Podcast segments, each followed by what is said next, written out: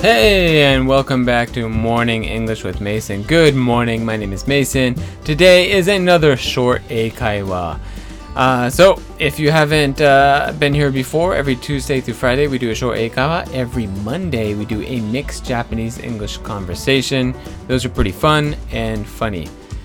So, today we're going to do uh, something a little bit different. Today I have borrowed a. Um, uh, story. So I won't be putting this on the website, so you can't get the notes at my website, but I will be reading this off of another person's blog, a very famous person called Seth Godin, uh, who has been, you know, a famous author from uh, The Purple Cow, and he does a lot of things with advertisement and. Uh, he's a very smart guy, and I, have been reading a lot of his books, and uh, I read his blog, and this one kind of just stuck out to me, and uh, I thought I would read it for you here today. So let's jump into today's story a quote from Seth Godin's blog. Here we go.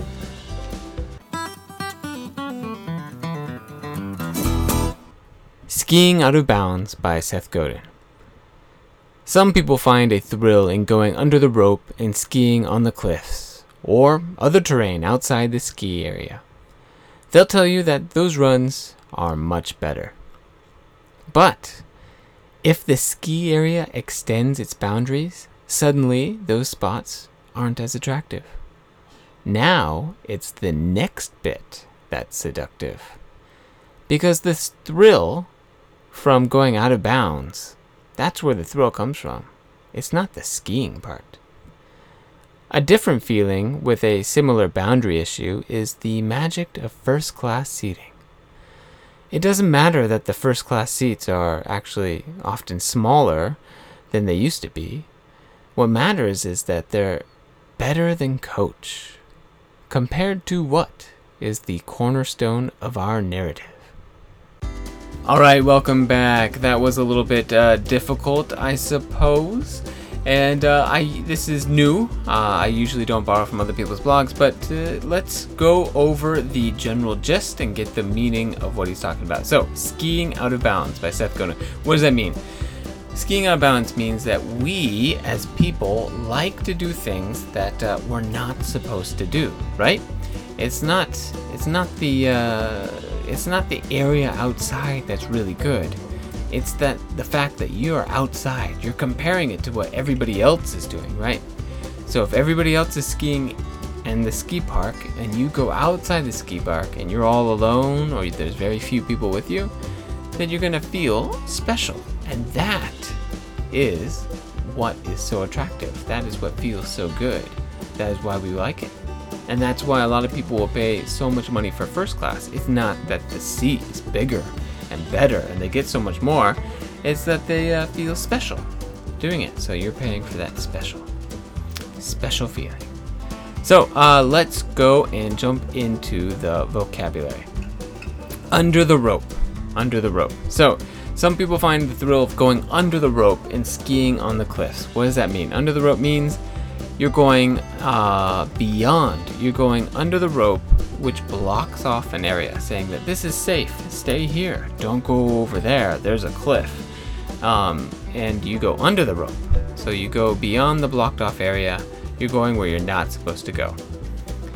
Uh, so some people find a thrill in doing that. Uh, so thrill means that, that it's exciting. They find it exciting. They find it um, interesting. Kind of, it makes your heart run. You're like, oh, I shouldn't be doing this, but I am, and it is fun.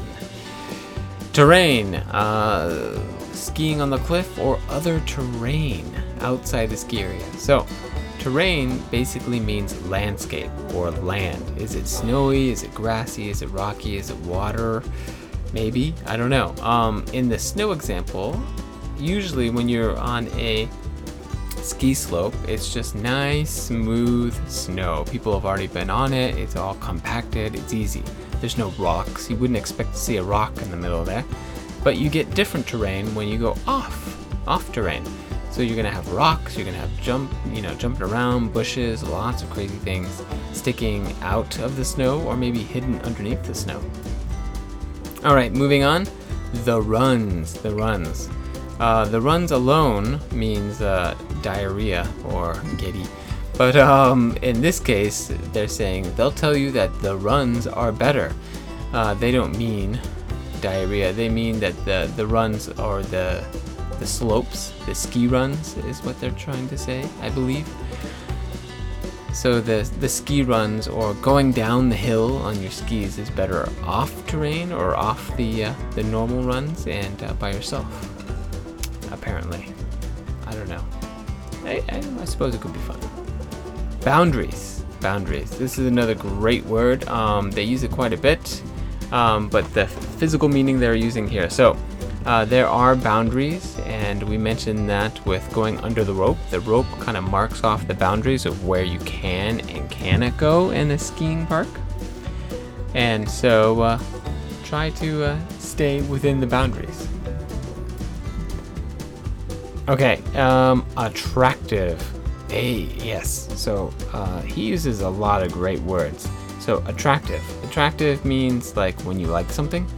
Uh, usually you might say something like, "Oh, this girl is really attractive," or um, "It's nice to be attractive," I guess, or "The new iPhone is very attractive." You don't usually use it with um, iPhones and things like that. You would use it with uh, something that is maybe a deal or something that you really want, um, or you know, people who look really good. All right, seductive. Seductive. He also used this. Now the next bit's that's seductive. Okay, so seductive is similar to attractive, but it's a little bit more like sexual, sexual tone to it, and uh, it's a little bit more than just attractive. Not only is it attractive, but it wants to like, it wants to be attractive. It knows that it's attractive, um, and that's what he's talking about with the the next part. The next part, um, when you extend it, that just going off bounds just a little bit out of the boundaries, that's that's the seductive part. It's kind of a weird way of using it. Um, usually you use it with like girls and things like that. You wouldn't use it with going out of boundaries or, you know, but maybe, maybe if you're addicted to something like gambling, you could say gambling is very seductive. Maybe. All right, and uh, just two more. Uh, coach. So this is not the coach like on a tennis team or something like that, a coach of a team. Now, it's talking about economy class. So what matters is that the first class seats are better than coach. Or I'm flying coach. I always fly coach. Means I fly in economy class. The cheap tickets. The tiny seats. Sometimes I get the middle seat. Actually, some, quite a bit. Alright, and cornerstone. So, the very end, compared to what, is often the cornerstone of our narrative. Uh, cornerstone means it's the most important part, the, the fundamental part, uh, the part that's relied on. It's like the pillar of the building So the cornerstone of our narrative means it's the, the most important fundamental part of our story, of uh, of uh, who we are, the story of who we are. So what are we comparing ourselves to? It's kind of a deep, deep way of thinking. Yeah.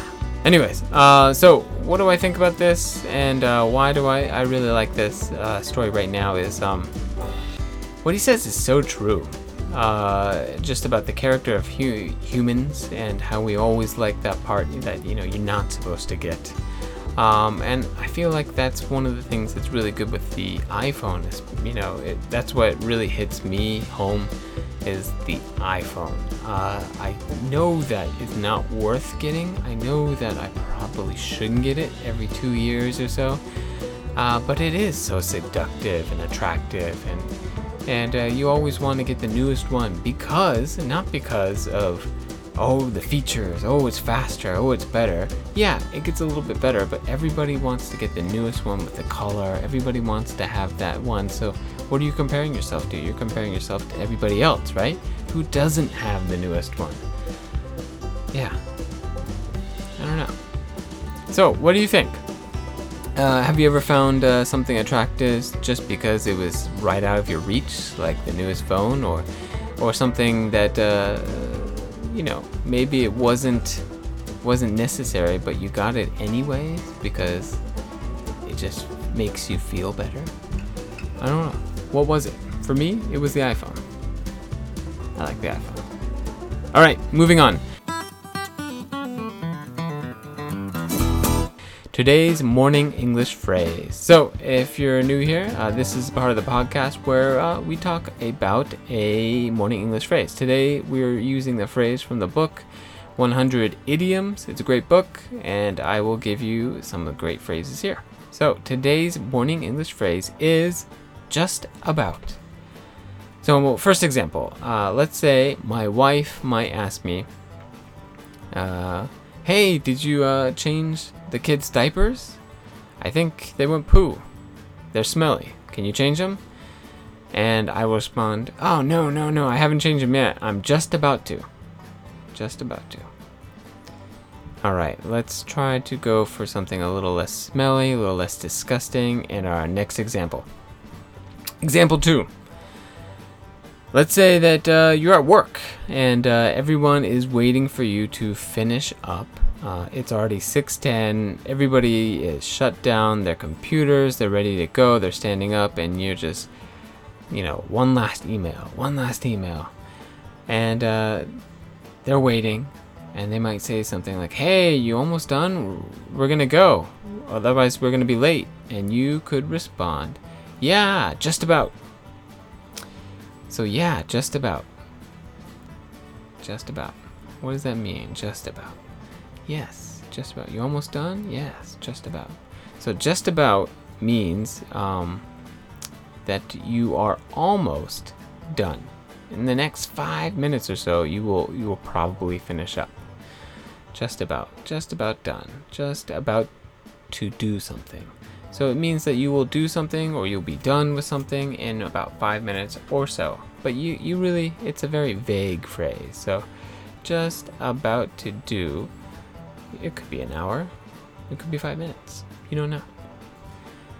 Yeah, it's very, it's very super, super. I mean, it's very useful. It's a very useful phrase because uh, it is vague. So it could be five minutes, it could be an hour. I, I use it quite a bit. I'm just about to do that maybe you have an you can use it as an excuse. So uh, somebody maybe they're about to get angry at you, like my wife might get angry at me for not changing the kids' diapers, even though she asked me a long time ago. And I say, yeah, I was just about to.